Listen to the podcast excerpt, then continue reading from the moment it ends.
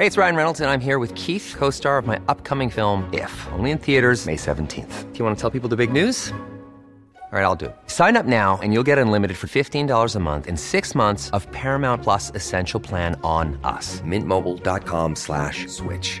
Upfront payment of $45 equivalent to $15 per month. Unlimited over 40 gigabytes per month. Face lower speeds. Videos at 480p. Active Mint customers by 531.24 get six months of Paramount Plus Essential Plan. Auto renews after six months. Offer ends May 31st, 2024. Separate Paramount Plus registration required. Terms and conditions apply if rated PG. Heraldo Radio. La HCL se comparte, se ve y ahora también se escucha. El dedo en la llaga. Había una vez un mundo en el que nadie creía. Un país de historias inexplicables. Una nación con personajes asombrosos. Santo Tomás tenía razón. Hay que ver para creer. El México increíble, las verdades que duelen, la voz de los que callan, el dedo en la llaga. Infórmate, diviértete, enójate y vuelve a empezar. El Heraldo Radio presenta El Dedo en la Llaga con Adriana Delgado.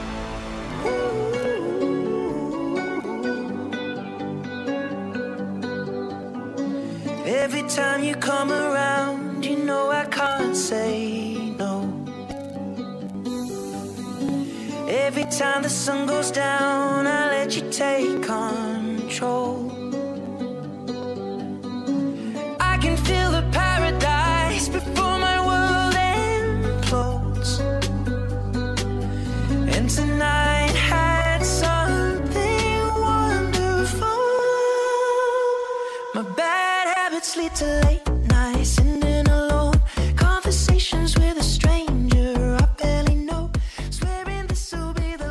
¿Cómo le va? Muy buenas tardes. Son las 3 de la tarde en punto aquí en el Heraldo Radio. Es la hora de poner el dedo en la llaga. Yo soy Samuel Prieto y le saludo con gusto a nombre de la titular de este espacio, Adriana Delgado. Y estamos escuchando Bad Habits. Esta es una eh, composición del cantante y compositor Ed Sheeran.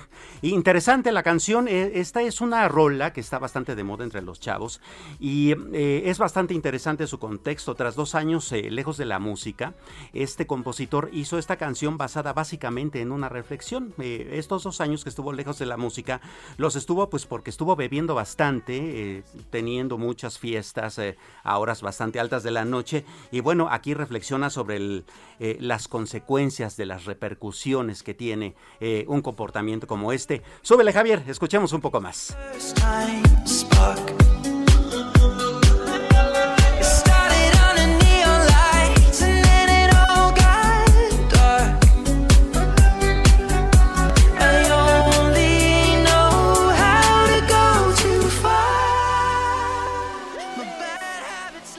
Muy bien, pues vamos con la información del día. Fíjense que una de las notas eh, que ha estado pues como causando alguna eh, especie de eh, interés por parte de la opinión pública es esta nueva estrategia que tiene la empresa Petróleos Mexicanos que usted sabe pues ha perdido algo de mercado en pues en los años recientes considerando que la anterior reforma energética había previsto que ah, hubiera empresas eh, ¿no? que compitieran también en el mercado de las gasolinas. Entonces hoy usted puede ir con su automóvil a cargar a una gasolinera de una marca holandesa o de una estadounidense una, de una británica y esto más o menos eh, en números redondos ha hecho que Pemex pierda un mercado en ese sentido como de unos 35%.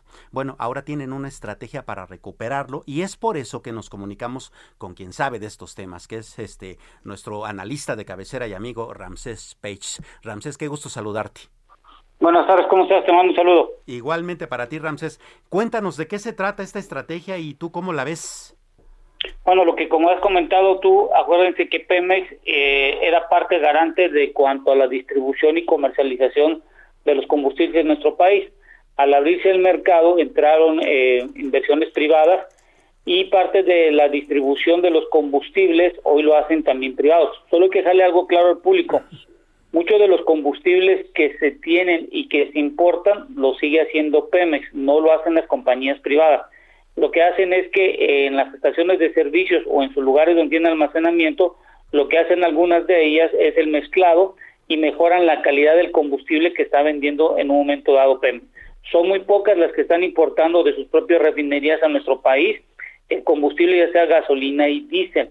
Entonces, lo que ha sucedido es que la marca Pemex, por así llamarlo, las estaciones de servicio, han perdido, eh, junto con los privados que tienen, por ejemplo, familiares o familias o que tienen una o dos estaciones de servicio, han, han perdido en cuanto a la marca en las estaciones de distribución, en las estaciones de servicio que se tienen. Por lo tanto, la estrategia que están dando hoy en día es ver cómo pueden captar una mayor cantidad de estaciones de servicio. Y hemos de saber que en México no hay más de 13 mil estaciones de servicio, cuando ya deberíamos de tener más en vista de lo que estamos teniendo en cuanto a la distribución de combustibles que tenemos. Eh, esto es un dato bastante interesante, Ramsés, porque también habla de que independientemente de aquella reforma, pues tenemos atrasos muy importantes en el mercado, ¿no? Sí, y comentarle al público que hoy el negocio de Pemex no es la estación de servicio, lo que quieren es instalar la marca. El negocio de Pemex, que es casi de los ingresos del 2020, el 43% estaba en la venta de la comercialización en las terminales de almacenamiento y reparto de gasolina y diésel. Y esto es donde llega el de la estación de servicio con las pipas de ellos o con algún a un distribuidor, buscan en la terminal de almacenamiento el producto y lo llevan a la estación de servicio.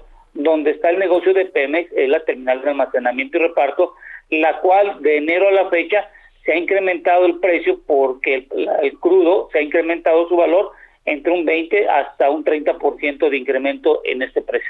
Eh, lo cual también significaría, Ramses, que no necesariamente este quién es quién en los precios de las gasolinas, por ejemplo, es una radiografía tan exacta de lo que sucede en el mercado, en el sentido de si se abusa o no del consumidor, por ejemplo, ¿no? Sí, y una cosa que estamos aquí dejarle al público también es que entre el más o menos entre el IVA y el IEP, más o menos tenemos un impuesto que está fluctuando entre los 35 y 45% por cada litro que tú estás llenando. Hoy, en el 2020, ante el incremento del precio del barril, acuérdense que cada año la Secretaría de Hacienda Crédito Público emite el, el costo del impuesto a cada tipo de combustible, como la gasolina y diésel.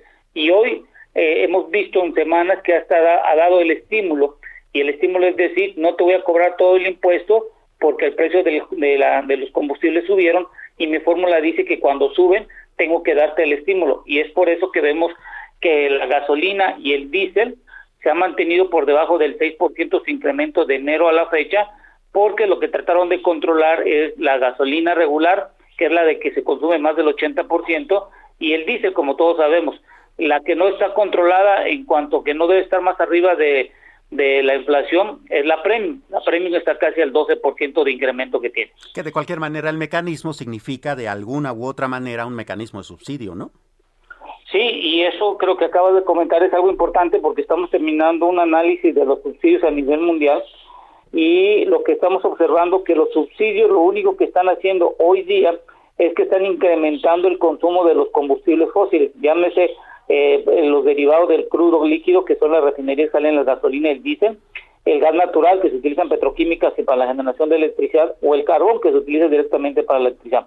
Pues estos subsidios lo único que hacen es que sí le dan al, al usuario final un precio bajo, pero a la larga lo que estás incentivando que siga consumiendo. Y eso es lo que vamos a ver en el año 2030, donde varios países van a tratar de, de bajar el subsidio, porque hoy en día en el mundo está muy alto y genera, en vez de que deje de incentivar, incentiva a consumir más.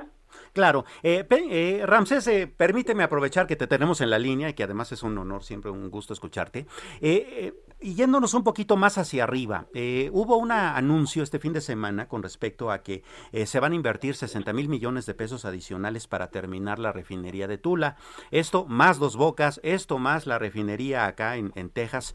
para allá va la estrategia, es decir, es volver a regresar al asunto de que todo el mercado, pues por lo menos el doméstico, quede en manos de la industria eh, eh, de, la empresa estatal? Bueno, eso lo anunciaron en mayo cuando hubo una, una, reunión del director de Pemex en la mañanera que anunció esta inversión de Tula. Lo que sucede es que hoy en día, revisando las refinerías en nuestro país, el porcentaje de combustible ya aumentó y eso lo que nos está ocasionando es que no tenemos dónde almacenarlo, dónde distribuirlo o cómo vender el combustible con lo que se está haciendo con la refinería de Tula, que es la coquizadora que mencionó el presidente en este fin de semana, significa que los residuales que tú tienes, haz de cuenta como que tuvieras más chapopote, como el que ves en las, en las calles. Está saliendo mucho así. Entonces lo que tienes que hacer es meter esa planta, modernizarla y, y vas a meter ese residual para que puedas tener mayor cantidad de gasolina. Pero la estrategia, el problema que tenemos hoy en día, y eso quiero ver un paréntesis, hemos visto las últimas semanas que el presidente ha comentado que vamos a dejar de exportar. Cuando dicen que vamos a dejar de exportar, me salen muchas preguntas. La primera, en el balance que tenemos nosotros de la industria de hidrocarburos entre lo que exportamos e importamos, ¿de dónde vamos a sacar el dinero de las balanzas que tenemos hoy en día de las exportaciones de crudo? Porque son divisas que entran a nuestro país. Claro. La Secretaría de Hacienda y Crédito Público ya sabe en dónde o cómo, o acaso vamos a tener una mayor cantidad de remesas. La, la siguiente pregunta, si sacas tú la exportación, esas divisas significan que van a haber menos dólares entrando en forma diaria. ¿Qué va a pasar con el tipo cambiario?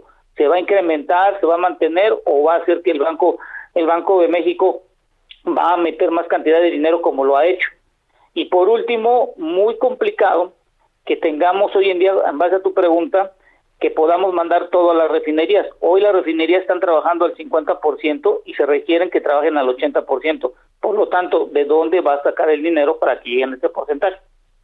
Eh, vaya, qué cosas. Además eh, de que el aspecto económico no nos cuadra, también supongo quedan algunas preocupaciones muy importantes, Ramses, en la parte ambiental, ¿no? Porque vamos, si nos vamos a estar quedando con los combustibles fósiles, pues el asunto de, de la operación, por ejemplo, de, la, de las eh, plantas que generan electricidad, si llegásemos a comprar automóviles eléctricos, pues estarían cargados con electricidad que de todos modos habría contaminado y entonces volvería un círculo vicioso.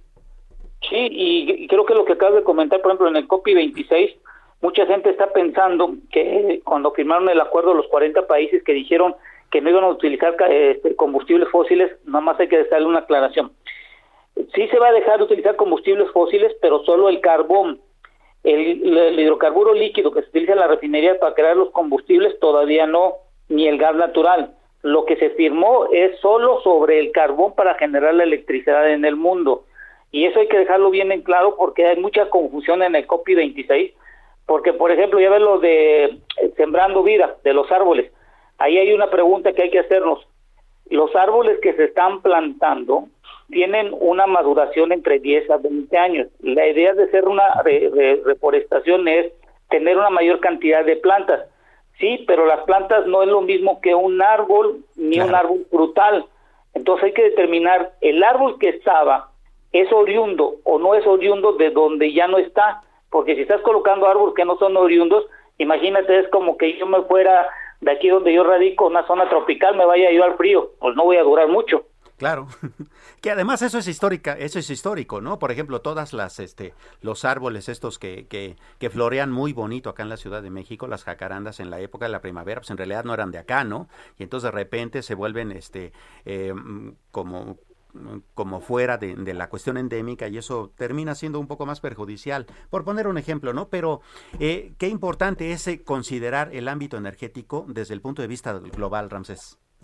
Sí, y sobre todo hay algo muy importante que quiero hablar de la Ciudad de México es la Organización Mundial de la Salud cambió los parámetros que se tienen que tener en la calidad de aire. Es importante que en la Ciudad de México y la, la Semarnat, hoy que estuvo en lo del COP26, revise esos parámetros y actualice el programa que tienen a nivel estatal, municipal y en ciudades metropolitanas sobre la calidad de aire, porque resulta ser que los parámetros que tenemos hoy en día, ejemplo, Ciudad de México, con los de la Organización Mundial de la Salud, hay que bajarlos cuando menos un 60% más de lo que tenemos hoy en día. Es decir, la calidad de aire, si nos ponemos a los parámetros que da la OMS, pues estamos muy mal respirando en cuanto a la calidad que se tiene en la Ciudad de México. Esto es. Eh, por otra parte, Ramsés, también el Fondo Monetario Internacional ya puso de nuevo eh, mm, el, el, foco en el asunto de la deuda de Pemex y entonces está volviendo a advertir sobre riesgos importantes que podrían crecer, de acuerdo con lo que tú bien nos comentas, si el mercado se vuelve totalmente doméstico. Eh, ¿Cómo andamos en ese aspecto? Bueno, ahí vas a crear una gran incertidumbre porque la, ahí sale la pregunta cuando dejas de exportar acuérdate que hay un flujo de efectivo que circula en la exportación de cada barril. Cuando lo mandas a vender a forma local, se lo tienes que vender a Pemex Transformación Industrial. Y transformación industrial depende mucho del presupuesto que le asigne Hacienda o la forma como esté vendiendo los combustibles. Entonces imagínate que se lo tienes que vender adentro y en forma local. ¿Será que vaya a tener Pemex la misma cantidad de dinero y fluyendo al mismo ritmo que está hoy en día como lo que exporta? Y es cuando ahí ves lo del Fondo Monetario Internacional y todas las calificadoras que dicen, es un alto riesgo que tú dejes de exportar, es un alto riesgo que tú trates de hacer autosuficiente cuando tus refinerías hoy en día no están arriba del 80% y tenemos una refinería de dos bocas que si me, si me pregunta a mí, a mí me hubiera gustado que fuera de 100 mil barriles, a raíz de que de las seis que se tienen actualmente, no sabemos cuál es la vida útil de las seis y cuál es la que va a tener una mayor duración su utilización. Eh, claro, y entonces eso va a ocasionar un doble boquete, ¿no? Básicamente el hecho de que por ahora tenemos un gran problema con Pemex, el segundo es el eh, que no podremos subsanarlo considerando el mercado interno, más todas esas obsolescencias. Sí, y sobre todo que hay que entender, y ahorita revisando el estudio de los, del subsidio, resulta ser que antes de la reforma eh, energética se estaba dando una mayor cantidad de subsidios, es decir, para que tú y yo tuviéramos acceso a la energía, daba el gobierno una mayor cantidad de dinero y, se, y dejaba de usarse en programas de administración social o económica. A partir de la reforma energética, el subsidio bajó y por lo tanto hay una mayor cantidad de dinero que creo que se está utilizando para el desarrollo social o económico. Es una pregunta que hay que hacernos. Y ya lo corroboré con datos del Fondo Monetario Internacional, con datos de la Agencia Internacional de Energía y con varias instancias de estudios que han hecho de los subsidios y en México todos los parámetros me han dado que el subsidio ha bajado y por lo tanto la reforma energética lo que dijo es bajar los subsidios y hoy tú y yo estamos pagando el costo de la energía real, pero tenemos todavía un pequeño subsidio. Imagínate si no tuviéramos ese subsidio y hoy en día bueno, ya lo estamos viendo cómo está creciendo la, los, los, costos en función de la inflación. Vaya que tenemos un problema enfrente con el sector energético. Ramsés, te agradezco muchísimo tus, estos minutos este, para el dedo en la llaga y todas estas eh, análisis tan importantes. Gracias, que tengan un buen inicio de semana y cuídense. Igualmente, que estés bien.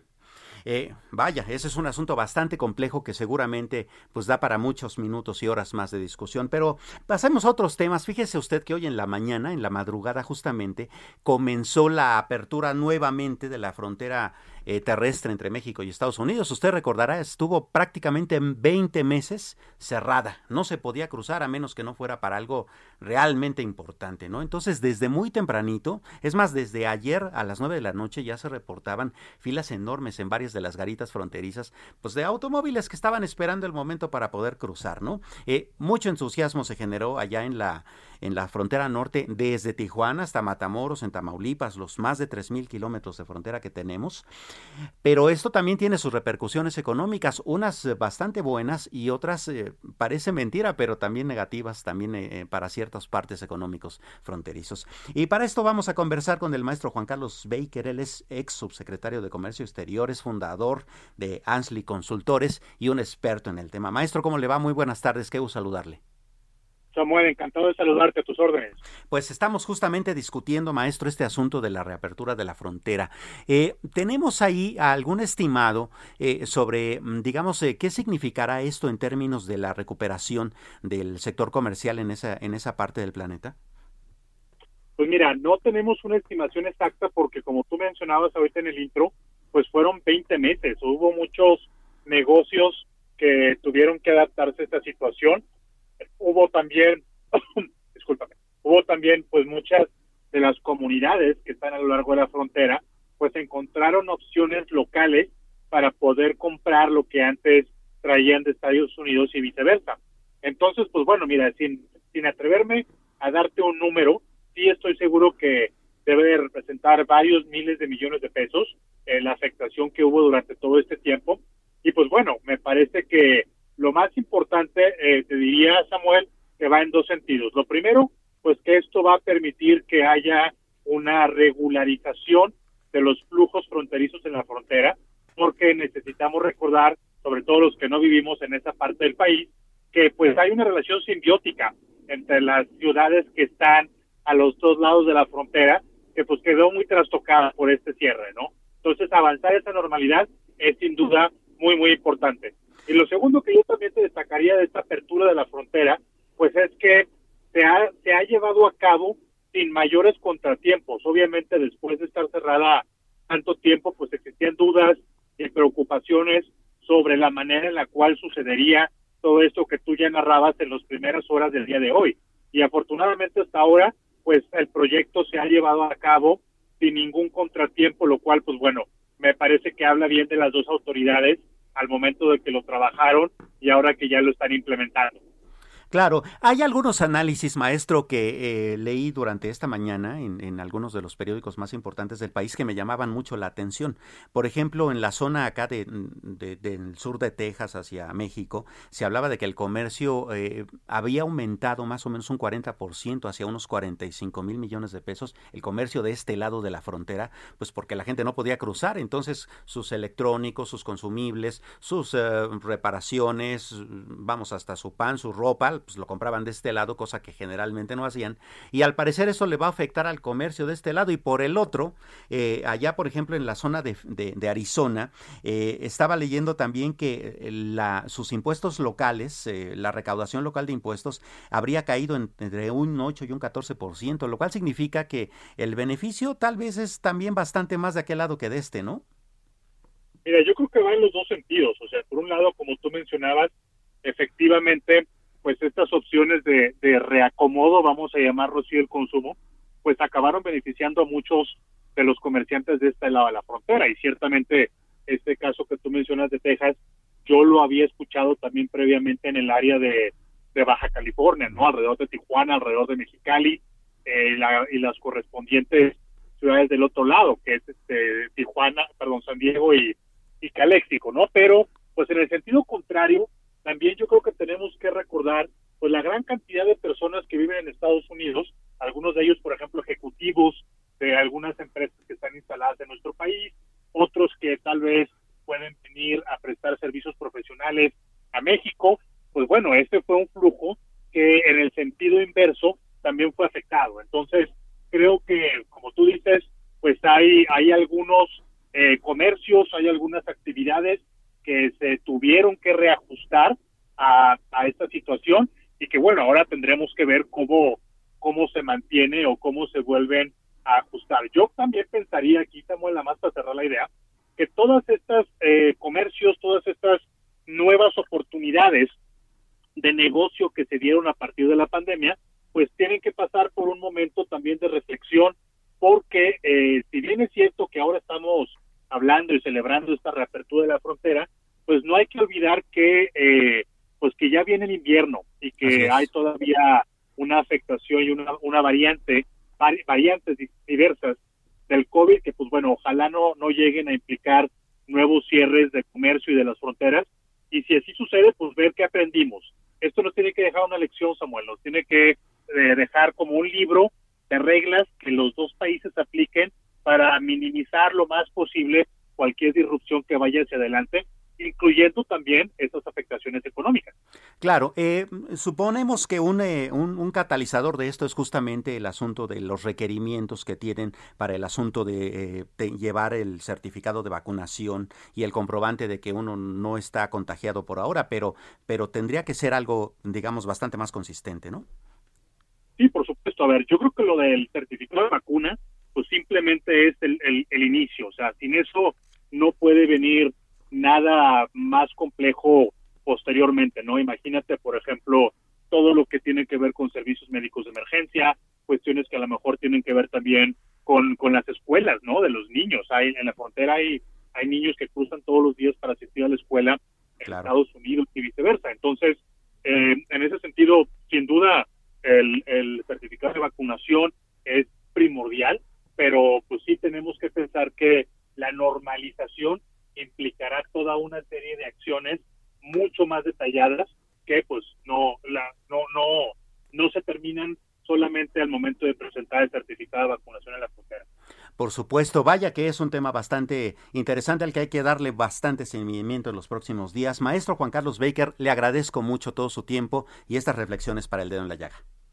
El agradecido soy yo. Muy buenas tardes. Buena tarde. Bueno, antes de irnos a una pausa, recuerde que El Dedo en la Llaga es el único programa que regala libros. Entonces tenemos No hay pan que dure 100 años de nuestro buen amigo Alarcón y tenemos también noticias biográficas de insurgentes apodados de Elías Amador que nos envía el Fondo de Cultura Económica. Ya lo sabe, nada más pongan en el Twitter Adri Delgado Ruiz, que es el nombre de nuestra directora Adriana Delgado Ruiz, y los primeros en, enviar un tweet, pues se ganan estos libros. Eh, Mientras, pues vamos a una pausa. Volvemos, no nos tardamos nada.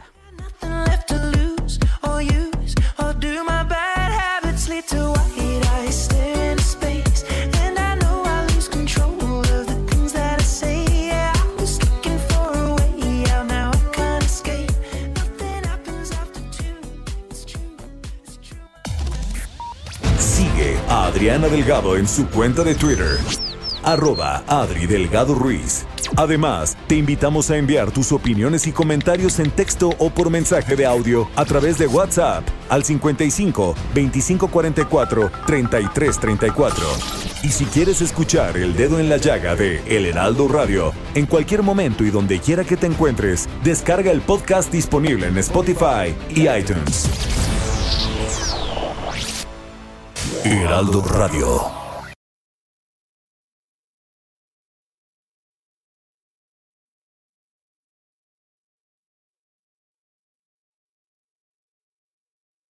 Heraldo Radio. Sigue a Adriana Delgado en su cuenta de Twitter en arroba Adri Delgado Ruiz. Y envíanos tus comentarios vía WhatsApp al 55 25 44 33 34 o 55 25 02 21 04.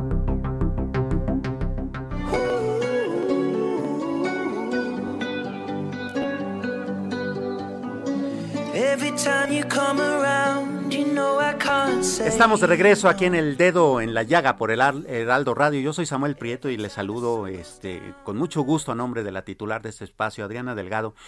Oiga, uno de los temas importantes eh, a nivel internacional que se están debatiendo el día de hoy es particularmente lo que sucedió el fin de semana en Nicaragua. El presidente Daniel Ortega eh, se religió por cuarta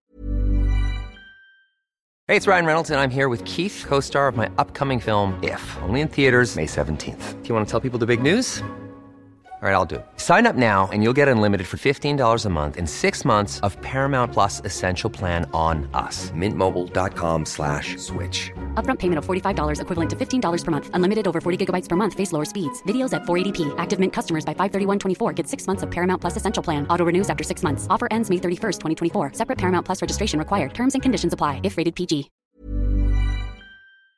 vez ¿no? Y eso ocasionó pues muchísimos, eh, muchísimo revuelo, particularmente por la manera en que sucedió.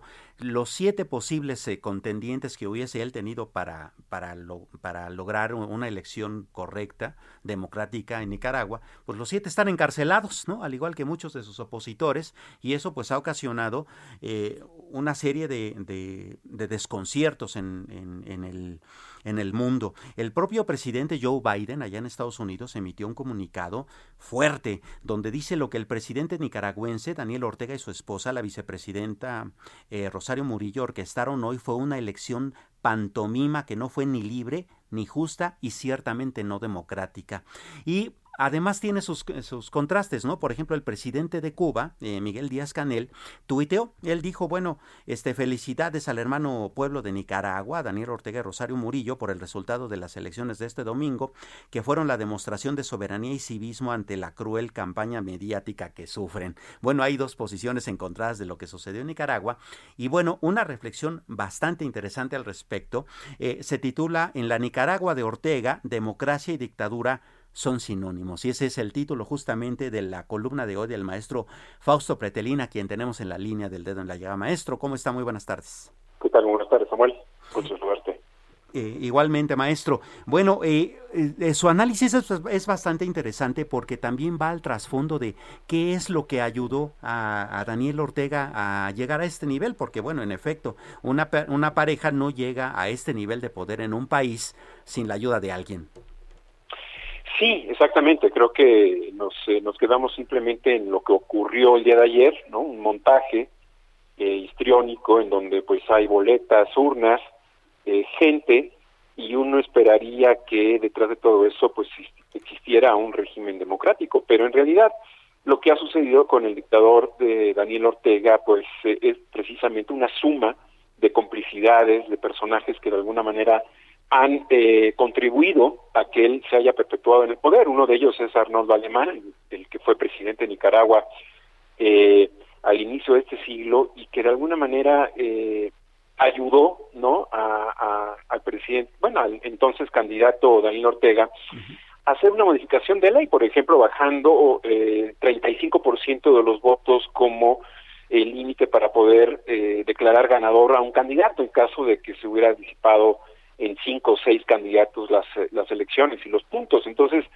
eh, pues esto fue de alguna manera lo que los pactos que logró con Arnoldo Alemán, Daniel Ortega, a cambio de eh, pues no perseguirlo, no llevarlo a la justicia por todos los actos de corrupción que cometió este personaje durante su gobierno, o inclusive el cardenal, ¿no? Miguel Obando y Bravo, ¿no? Que en 1996 habló en una de sus homilías sobre la sobre una víbora, ¿no? En una clara metáfora de que pues estaba recomendándoles, ¿no? A las personas que estaban en su misa de no votar con a favor, perdón, de personajes como Daniel eh, Ortega. Entonces, eh, creo que eh, sí, en efecto, son muchos personajes los que están detrás de él y que de alguna manera lo han apoyado. Otros, evidentemente, se han distanciado ya de él. creo que con, con, con, en su momento, ¿no? Con, con inteligencia para decir hasta aquí llegamos con su movimiento. Eh, esta historia de Arnoldo Alemán, maestro, eh, es bastante interesante porque él no solamente era como, como un oponente, sino era incluso un antagonista ideológicamente hablando, ¿no? De, de, Daniel Ortega, termina, por lo que usted nos comenta, por toda esa serie de corruptelas, este, pues teniendo que ceder a, una serie de presiones de Daniel Ortega, pero vamos, de repente el que, el que vea las barbas de su vecino cortar, dicen, ¿no? Y, y, y corrupción hay pues en muchas partes acá en este continente. Sí, yo creo que llega el momento en donde eh, pues toda la región, todos los países deberían de tener una postura muy enérgica eh, y no no mediana sobre pues eh, deslegitimar, ¿no? Y no reconocer eh, esta nueva imposición de Daniel Ortega porque pues evitó darles libertad, ¿no? A los ciudadanos nicaragüenses para que opten por quien ellos hubieran querido y seguramente ya no se hubiera reelegido Daniel Ortega. Entonces, eh, creo que sí es eh, eh, necesario que todos los países tengan esta, esta postura, porque no se puede permitir que se confunda democracia con dictadura en pleno siglo XXI. Así es. Mm, también su artículo habla del papel de los generales este, Omar Hayesievich, si es que lo pronuncié bien, y Julio César Avilés. la parte militar ha tenido mucho que ver en el, en el juego nicaragüense, ¿es así?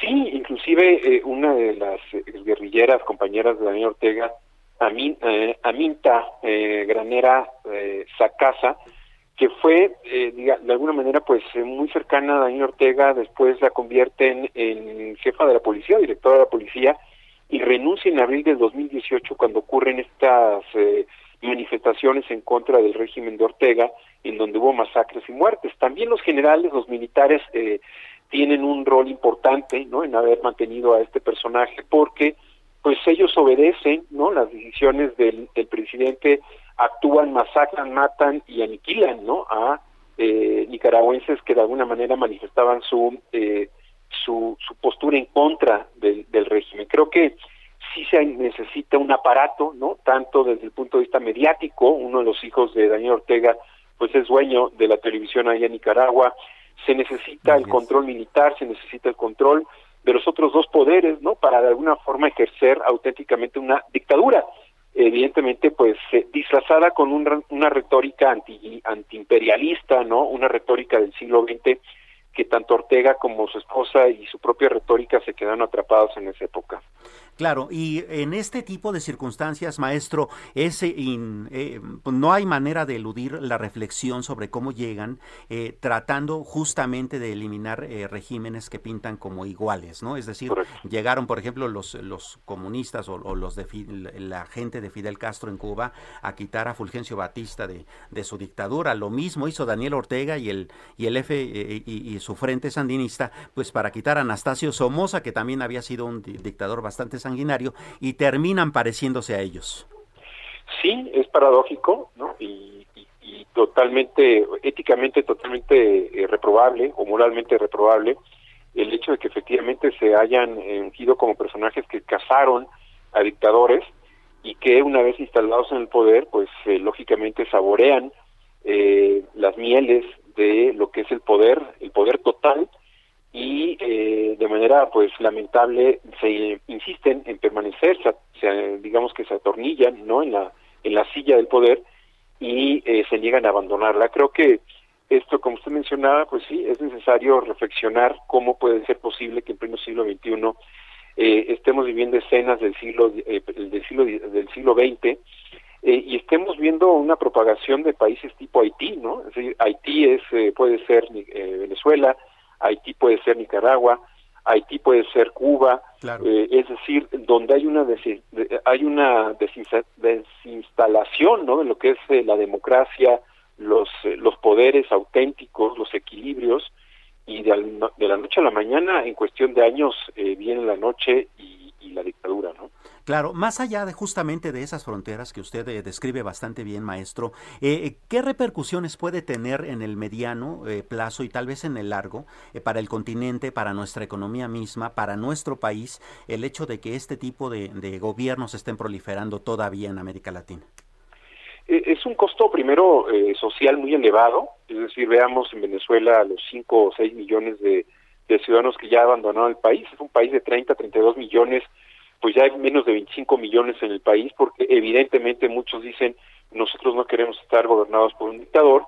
Eh, muchos de ellos pues o buscan una mejoría en la calidad de vida y otros resguardan sus bienes que eh, hicieron a lo largo de muchos años y los llevan a otros países. Creo que después de la pandemia viene un momento sí sórdido, sombrío en la región. El costo, insisto, además de ser social, es un costo político y económico eh, de enorme magnitud. Veamos eh, el, costo del dinero que, tiene allá en Venezuela, pues prácticamente es eh, equiparado al costo de una carreta, ¿no? Con un caballo que cuesta, tiene mucho más valor que el billete en circulación en este momento allá en, en Venezuela. La inflación, es decir, hay una merma de calidad de vida por la culpa de una de un grupo, ¿no? O que se dedica al narcotráfico, como en el caso de, la gente de Nicolás Maduro, se dedica a saquear las, las arcas, ¿no? Como es el, petróleo de, Venezuela, que ya prácticamente no, no existe, no lo tiene, y eh, de la noche a la mañana se dan cuenta que están sumergidos en una pobreza eh, equiparada eh, a Nicaragua o equiparada a Haití, ¿no? Son los países más pobres en este momento en la región. Vaya que sí, es, es un problema eh, bastante complicado. ¿Qué, qué, se podría esperar, maestro, de este comunicado que envió el presidente Joe Biden ayer mismo y que pues es durísimo contra ellos? Eh, ¿Serán las mismas medidas eh, que se tomaron contra Venezuela? ¿Habrá alguna innovación con respecto a cómo presionar la cuestión política en Nicaragua, tal vez? Sí, bueno, creo que desde la semana pasada ya se, se estaba mencionando la posibilidad de que el gobierno de Estados Unidos eh, observe el acuerdo comercial que tiene entre su país con Centroamérica y de alguna manera detenga el flujo comercial que tiene con, Nicaragua. Hay que revisar los datos. Nicaragua, eh, digamos que exporta el 30% a, eh, de sus productos hacia Estados Unidos e importa eh, el, el, el 60%.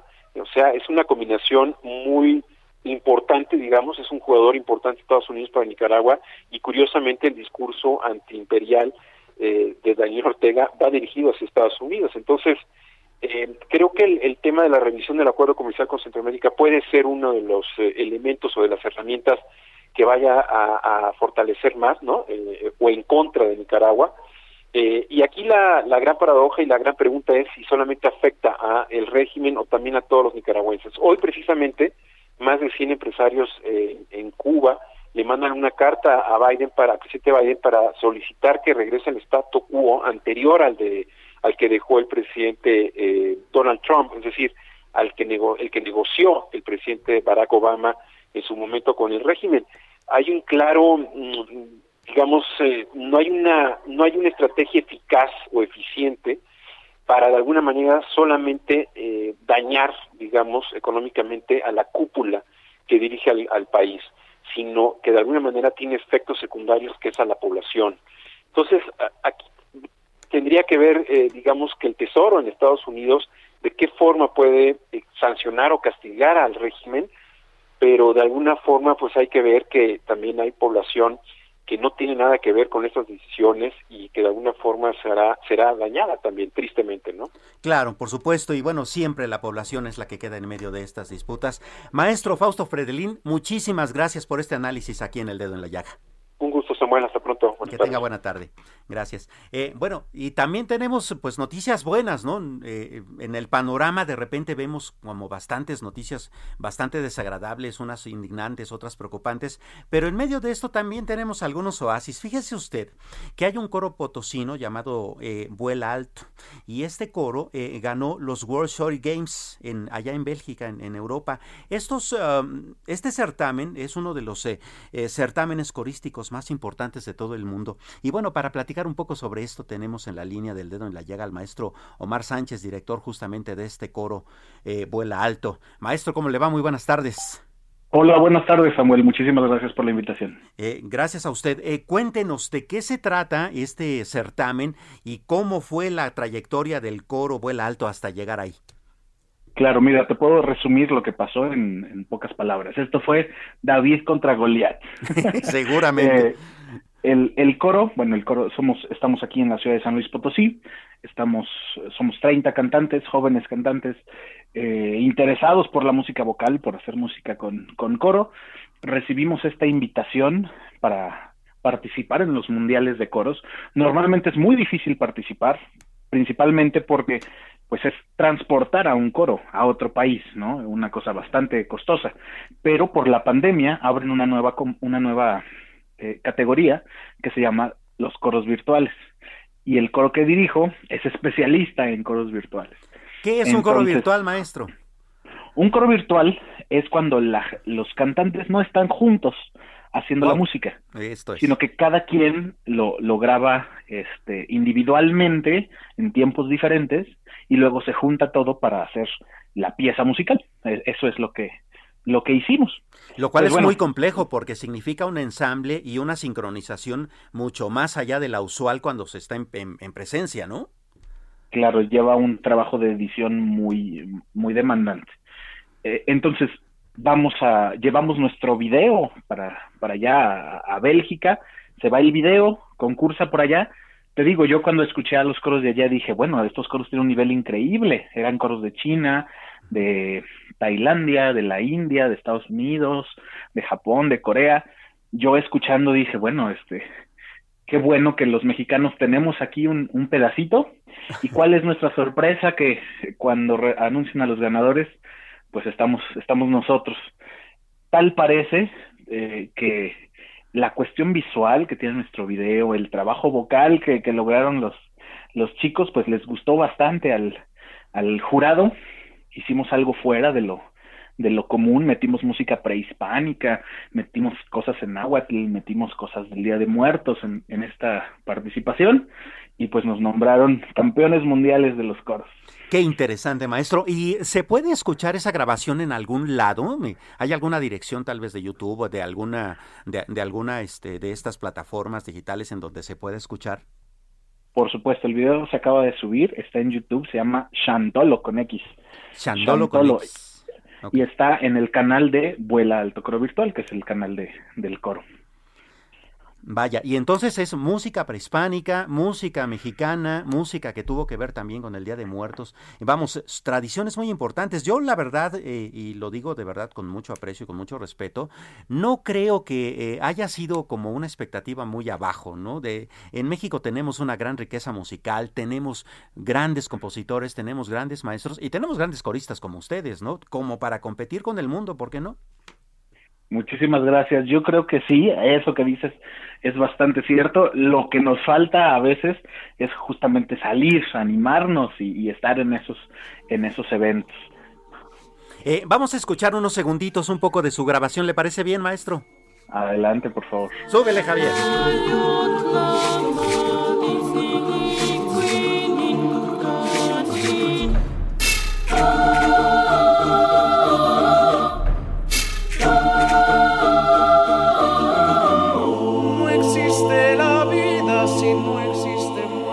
Bueno, todo esto se, se grabó, eh, como usted nos comenta, maestro, uno por uno y en separado.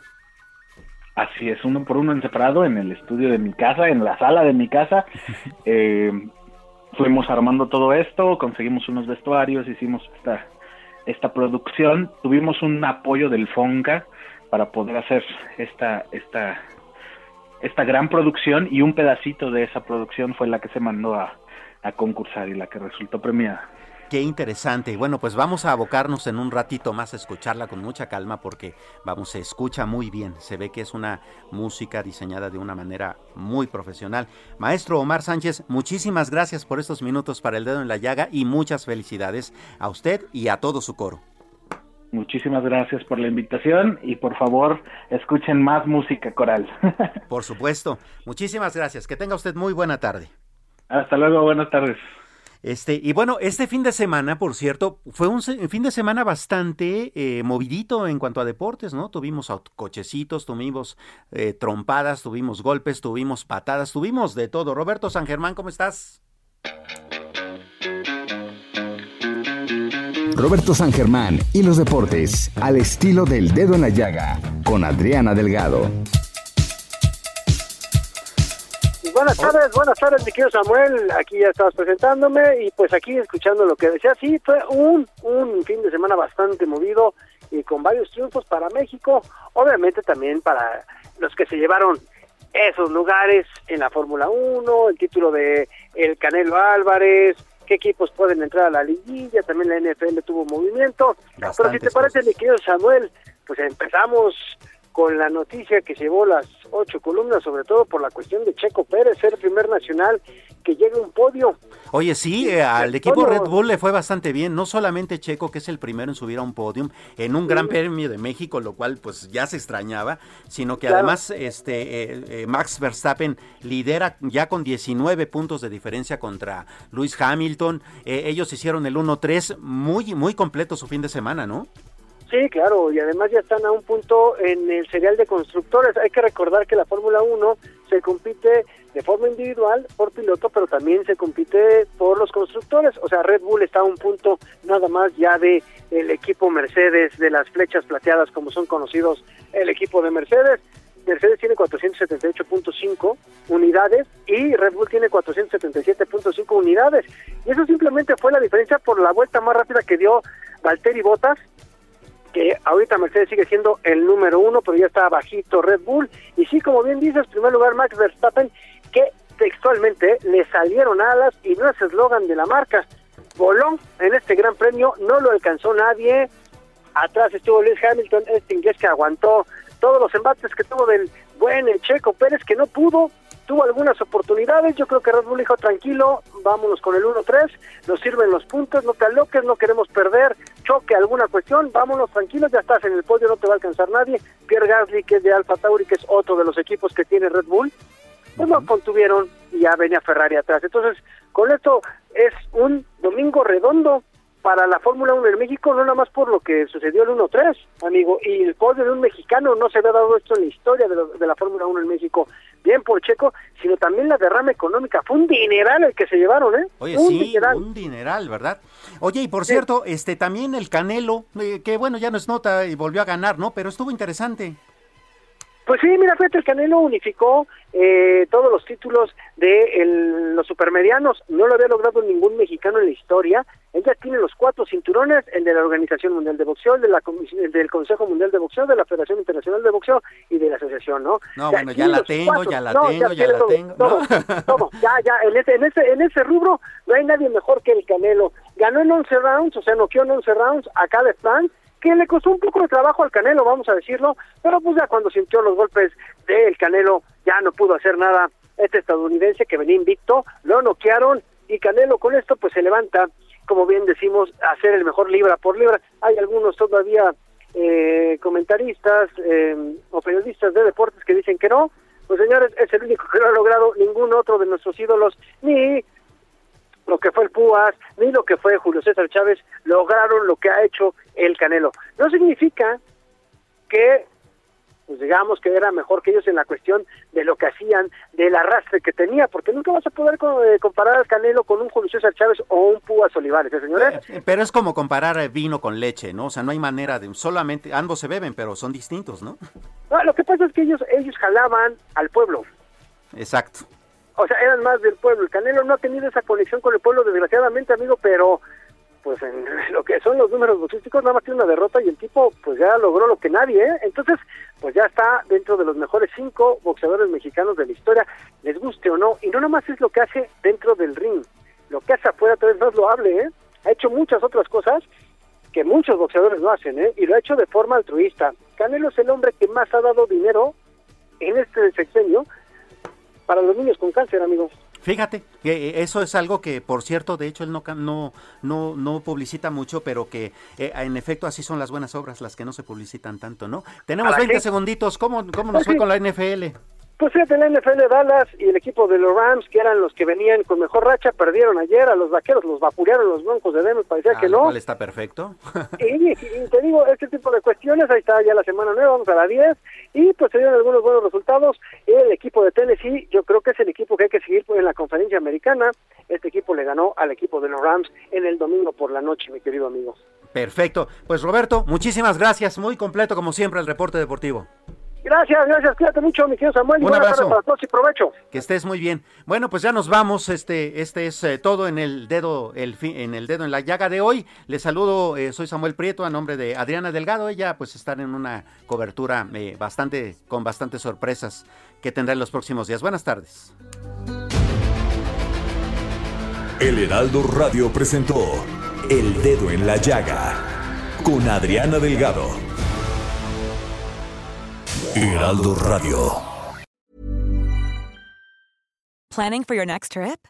Elevate your travel style with Quince. Quince has all the jet setting essentials you'll want for your next getaway, like European linen, premium luggage options, buttery soft Italian leather bags, and so much more. And is all priced at 50 to 80% less than similar brands. Plus, Quince only works with factories that use safe and ethical manufacturing practices. Pack your bags with high-quality essentials you'll be wearing for vacations to come with Quince. Go to quince.com slash pack for free shipping and 365-day returns.